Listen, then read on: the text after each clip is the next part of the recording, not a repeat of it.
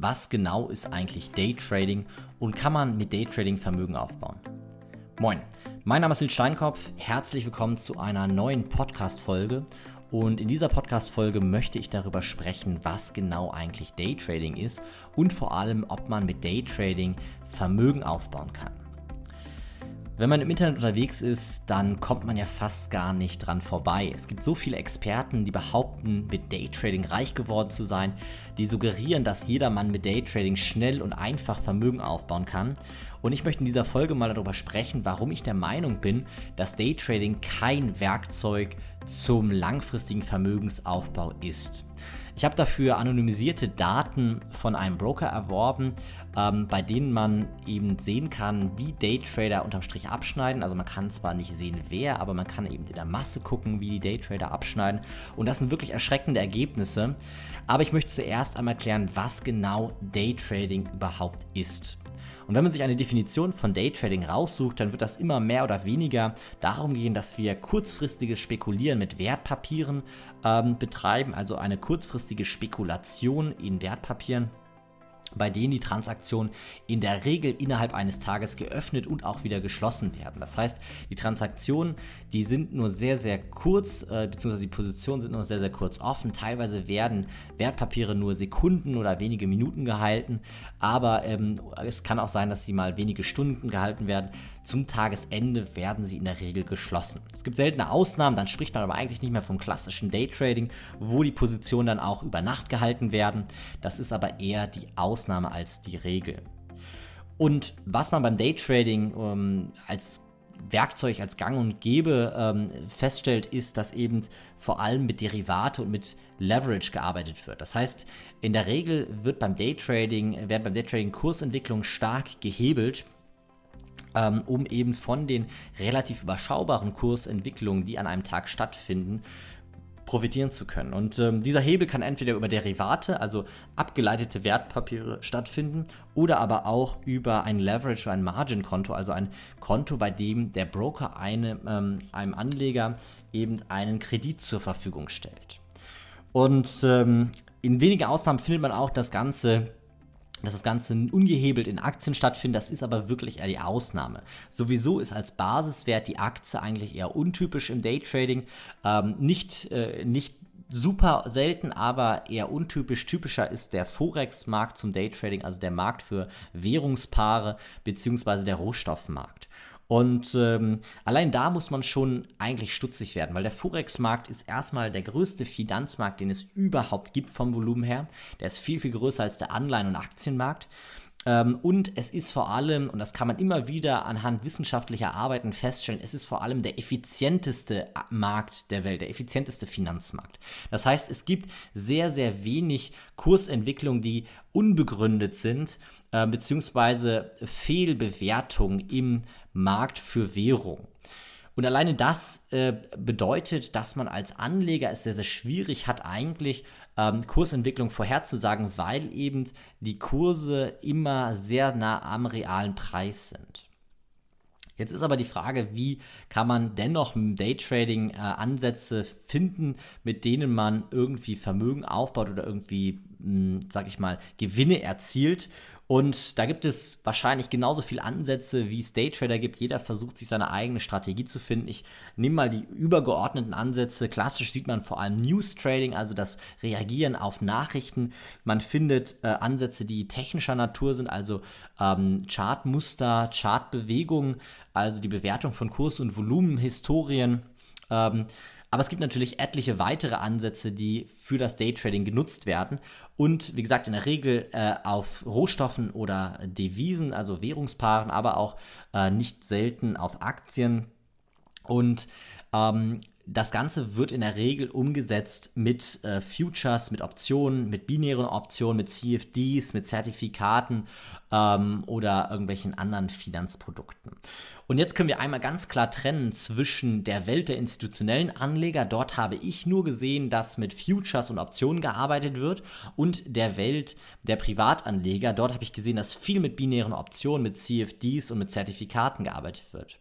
Und alleine das ist schon ähm, ein, ein Thema, wo ich ähm, sehr, sehr hellhörig werde, weil gerade binäre Optionen sind ein Werkzeug, das in sich einen so massiven statistischen Nachteil äh, mit sich bringt. Das ist nämlich so, dass bei binären Optionen setzt man nur auf einen steigenden oder einen fallenden Kurs. Und wenn man recht hatte, dass der Kurs gestiegen ist, beziehungsweise dass der Kurs gefallen ist, dann erhält man 80% seines Einsatzes als Gewinn. Wenn man falsch liegt, verliert man aber 100% seines Einsatzes. Das heißt, selbst wenn ich fünfmal richtig und fünfmal falsch gelegen habe und irgendwie ein vernünftiges Management hatte, bin ich am Ende mit einem Verlust rausgegangen. Das heißt, statistisch gesehen gewinnt die Gegenseite und die Gegenseite ist der, in Anführungsstrichen, äh, Emittent dieser binären Option, was nicht selten eben die Handelsplattform ist, auf der die binären Optionen äh, gehandelt werden. So ähnlich ist das Ganze mit CFDs, da ist zwar die Preisbildung deutlich fairer, aber auch da ist sie aus meiner Sicht noch relativ intransparent. Äh, man hat eben keine unabhängige Instanz, keine Börse, die Angebot und Nachfrage zusammenführt. Und das ist eben auch ganz wichtiger Punkt. Die Börse hat eine Funktion. Die Börse ist nämlich die unabhängige Instanz, die sicherstellt, dass die Transaktion zu einem fairen Preis über den Tisch gehen. Und diesen fairen Preis, den kann man bei CFDs, bei Zertifikaten nur sehr, sehr schwer nachweisen. Gerade bei Zertifikaten hab, und bei CFDs habe ich immer wieder das Problem, die, ähm, die Kursentwicklung nachzuvollziehen und äh, das bedeutet für mich, dass das ein relativ unsicheres Thema ist. Deswegen, ich selber handle keine binären Optionen, ich handle keine Zertifikate, ich handle keine CFDs. Ähm, die einzigen Werkzeuge, die ich nutze, das sind klassisch Devisen, aber auch die nehme ich ungehebelt. Dann Futures, Optionen, Aktien und Anleihen und das sind alle Wertpapiere, ähm, die Wertpapierarten, die ich nutze, gerne noch Ableitungen davon, also ETCs, ETFs, also ähm, gebündelt ähm, diese Wertpapier, Wertpapiere in einem, in einem ETF zum Beispiel. Aber ich würde nie binäre Optionen für mich handeln, weil dort der statistische Nachteil so massiv ist, dass ich selber ähm, kaum äh, darauf setzen würde, dass meine Analysen äh, diesen statistischen Nachteil äh, so einfach wettmachen. Interessant ist noch, dass das Daytrading in der Regel in beide Richtungen stattfindet, also sowohl Long als auch Short. Äh, man setzt sowohl auf steigende als auch auf fallende Kurse. Das geht mit Derivaten relativ einfach.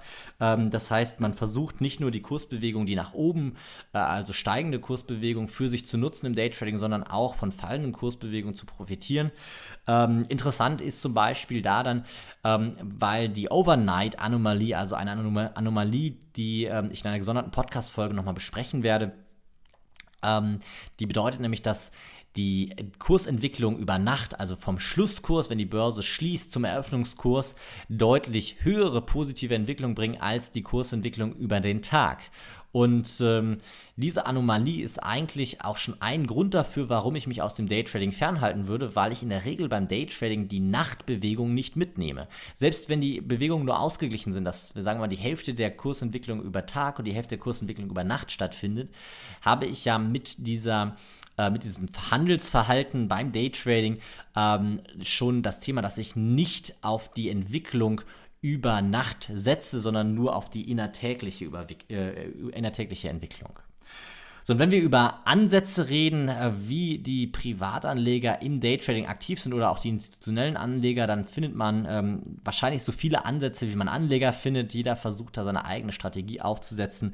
Aber man kann das so ein bisschen bündeln. Es gibt viele, die ähm, gerade News Trading betreiben. Das heißt, die versuchen auf Nachrichtensituationen zu reagieren. Das können Konjunkturdaten sein, das können Arbeitsmarktdaten sein, das können aber auch Unternehmens, also fundamentale Unternehmenskennzahlen sein, die veröffentlicht wurden. Äh, man findet aber auch sehr, sehr viele Charttechniker, ähm, die Chartmuster sehen, also die Bewertung von Volumen und Kurshistorien. Ähm, aber es gibt natürlich auch etliche Zwischenmodelle oder auch andere Ansätze, die zum Daytrading genutzt werden. Und vielleicht die zuallererst oder zu, äh, bevor ich zu dem Thema komme, warum ich kein Daytrading betreibe und warum ich auch der Meinung bin, dass für Privatanleger Daytrading nicht wirklich sinnvoll ist, kommen wir mal zu den ähm, Gründen dafür, dass Privatanleger Daytrading betreiben. Und es gibt da mehrere Studien, die sich mit dem Thema beschäftigt haben. Und der häufigste Grund ist, ähm, unrealistisch hohe Renditen zu erwarten, also verzehn, verhundertfachungen des Kapitals innerhalb eines Jahres erzielen zu wollen. Ähm, es geht häufig auch ähm, darum, dass die Menschen, die Daytrading betreiben, eine ähm, dem, dem Overconfidence Bias äh, oder Bias äh, sich ähm, ähm un unterliegen. Das heißt, sie glauben, dass sie deutlich klüger sind als die restlichen Teilnehmer am Markt. Sie haben ein zu hohes Selbstbewusstsein und da das Daytrading ein Nullsummspiel ist, das, was gewonnen wird, äh, hat irgendwer anders verloren in dem Fall und ähm, die Transaktionskosten, die in diesem, in, diesem, in diesem Spiel stattfinden, deutlich höher sind als die Zugewinne durch Dividenden und ähnliches, die im Markt ja einen Zufluss bedeuten, ist das Daytrading eher ein Nullsummspiel, wenn nicht ein Negativspiel, beziehungsweise das Geld, die Profiteure vom Daytrading sind nicht selten die Handelsplattformen, die natürlich durch viele Transaktionen hohe Transaktionsgebühren einnehmen und davon natürlich massiv profitieren und deswegen natürlich auch Daytrader wirklich gerne in ihren Portfolios oder in ihren äh, als ihre Kunden sehen. Ähm, es ist tatsächlich auch nicht selten der Fall, dass eine Spielsucht oder ein Spielsucht-ähnliches Verhalten bei Daytradern zu sehen ist, ähm, die auch immer wieder ihr Depot auffüllen und sich immer tiefer in dieses Spiel hineinkaufen.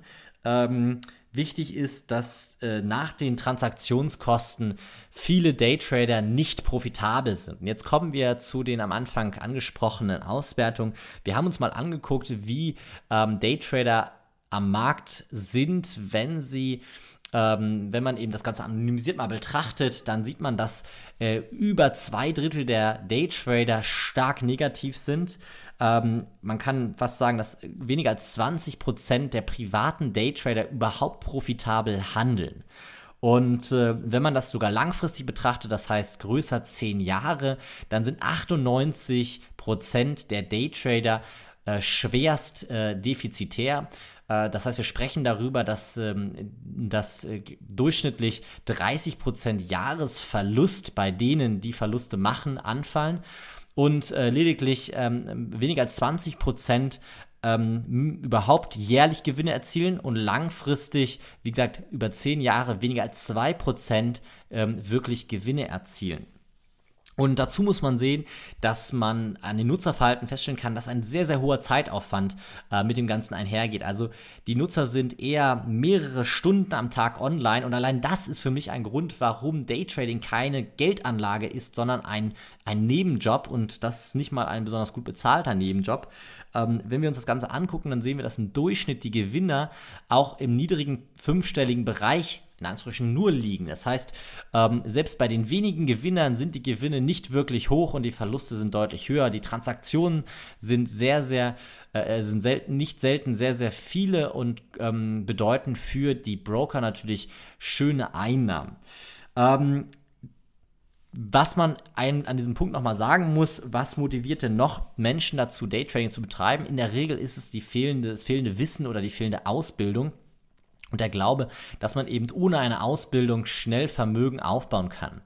In der Realität ist es aber so, dass die, die ich kenne, die im Daytrading aktiv sind und hohe Gewinne einfahren, das sind institutionelle Anleger, die ganz massive Ressourcen aufwenden, um Renditen zu erzielen. Und wir reden dann über Renditen, die irgendwo zwischen 10 und 30 Prozent jährlich liegen auf, die gesamte, auf das gesamte Kapital. Das ist für institutionelle Anleger schon mal eine ganz ordentliche Sache. Aber man muss halt eben sehen, nach Kosten äh, dieser Renditen, aber man muss eben sehen, mit welchem Aufwand das Ganze betrieben wird. Und da werden die klügsten ITler eingestellt, die der Markt zu bieten hat. Ähm, ich glaube, in keinem Bereich können Data Analysten so viel verdienen wie im Bereich der Finanzmärkte, beziehungsweise gerade auch im Bereich des Daytrading. Aber selbst ähm, die, die sehr viele Ressourcen aufwenden, haben immer noch ähm, eine stärkere Konkurrenz, weil es gibt zum Beispiel auch Themen, ähm, die ganz entscheidend sind. Damit Daytrading funktioniert, braucht man einen Informationsvorsprung. Es gibt nur ganz wenige, die mit ähm, den Informationen, die vorhanden sind, im Daytrading äh, profitabel handeln können. In der Regel ist es der Informationsvorsprung, das heißt, die Anbindung an Datenquellen, äh, die andere nicht haben, die Anbindung an Schnittstellen, die andere nicht haben, äh, oder die, äh, die Informationsversorgung von Kurs- und Volumenhistorien, die andere nicht so schnell bekommen.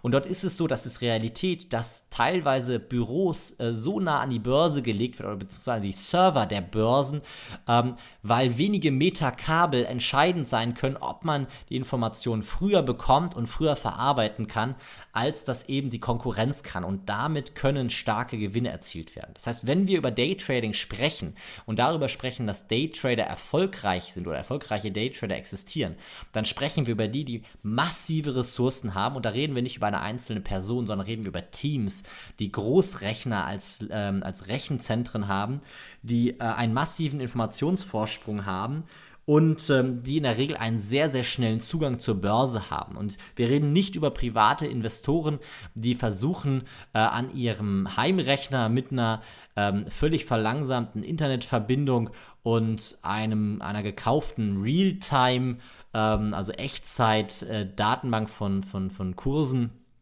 äh, Gewinne zu erzielen, sondern wir sprechen über wirkliche Vollprofis und selbst ähm, sehr, sehr gute institutionelle Anleger, die ich kenne, sehr gute Family Offices, die ich kenne, wagen sich nicht ähm, auf diesen Markt und mit dieser Konkurrenz zu spielen. Das heißt, sie wissen genau, dass es für sie keinen Sinn macht, in diesem Markt mitzuspielen, weil dort eben ein Kampf der Ressourcen stattfindet, ein Kampf der Ausrüstung stattfindet. Und äh, deshalb konzentrieren sich die klugen Family Offices, die ich kenne, mehr auf die fundamentale Bewertung von Unternehmen, auf die Bewertung von Anlagetrends, auf die Bewertung von makroökonomischen Einflussfaktoren, ähm, statt ähm, auf kurzfristige Kursentwicklungen, die innertäglich irgendwie stattfinden. Ich selber äh, habe nie gedaytradet. Ich selber habe ähm, aus meiner Beratungszeit Erfahrung gesammelt im Daytrading, habe immer für mich die statistischen Nachteile gesehen, die ich als Privatanleger habe und ähm, werde auch in Zukunft das nicht machen. Ich möchte an dieser Stelle nochmal ganz klarstellen, Daytrading ist erstmal sehr, sehr zeitaufwendig. Statistisch gesehen gibt es viele, viele Verlierer in diesem Bereich. Also gerade Privatanleger verlieren ähm, in diesem Markt sehr, sehr viel Geld oder in diesem, mit diesem Verhalten sehr, sehr viel Geld. Es ist wieder zeitaufwendig, es ist am, im Prinzip keine Geldanlage, es ist ein Nebenjob. Ähm, und äh, es ist eine extrem gute Ausbildung notwendig und es ist extrem hohes und gutes technisches Equipment notwendig, was sich die meisten Privatanleger nicht leisten können, um im Daytrading wirklich langfristig erfolgreich zu sein und langfristig Vermögen aufzubauen. Ähm, es ist nichts, also Daytrading ist nichts für den nachhaltigen, langfristigen Vermögensaufbau. Und ähm, wenn du aber Interesse daran hast, nachhaltig und langfristig Vermögen aufzubauen oder fürs Alter vorzusorgen, beziehungsweise vielleicht auch Vermögen schon aufgebaut hast und dieses Vermögen erhalten möchtest, dann bin ich der Meinung, dass du ähm, dich mit dem Thema beschäftigen solltest, wie man strategisch investiert, aber nicht auf Tagesbasis, sondern ähm, im Einklang mit den makroökonomischen Einflussfaktoren, im Einklang mit den fundamentalen Einflussfaktoren, die es so gibt und eben nicht ähm, mit dem Versuch, durch Daytrading kurzfristig schnell Reichtum zu erlangen, ähm, weil das mit einer sehr, sehr hohen Wahrscheinlichkeit ähm, da endet, dass man sein eingesetztes Kapital ähm, stark reduziert oder sogar ganz verliert.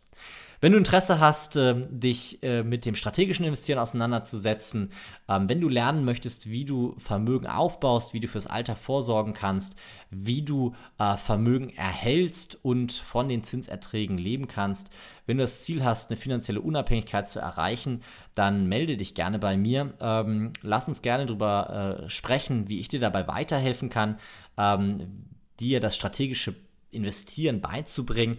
Und das Ganze ist am einfachsten, wenn du unter www.nilssteinkopf.de slash Termin einen Termin buchst. Dann können wir einmal telefonieren, können mal schauen, wie ich dich unterstützen kann ähm, und äh, kann dir vielleicht dabei helfen, ähm, deine finanziellen Ziele zu erreichen. Ansonsten würde ich mich freuen, wenn dir die Folge gefallen hat und du diesen Podcast noch nicht beworben hast, mir eine 5-Sterne-Bewertung bei iTunes oder in der Podcast-App auf deinem iPhone zu geben. Ähm, ich wiederhole mich äh, häufig und versuche immer wieder äh, die Bewertung rauszukitzeln. Wir haben so viele Hörer oder ich habe so viele Hörer ähm, und würde mich wirklich freuen, mehr Feedback zu erhalten. Gerne ansonsten auch an support at nilssteinkopf.de. Ähm, wenn du Themenwünsche hast, wenn du äh, Wünsche hast, dass ich Themen irgendwie näher beleuchte, dann schreib mir gerne eine E-Mail und ähm, ich freue mich darauf, eine Podcast-Folge für dich vorzubereiten. Ansonsten soll das das für heute gewesen sein. Vielen Dank, bis zum nächsten Mal. Ciao.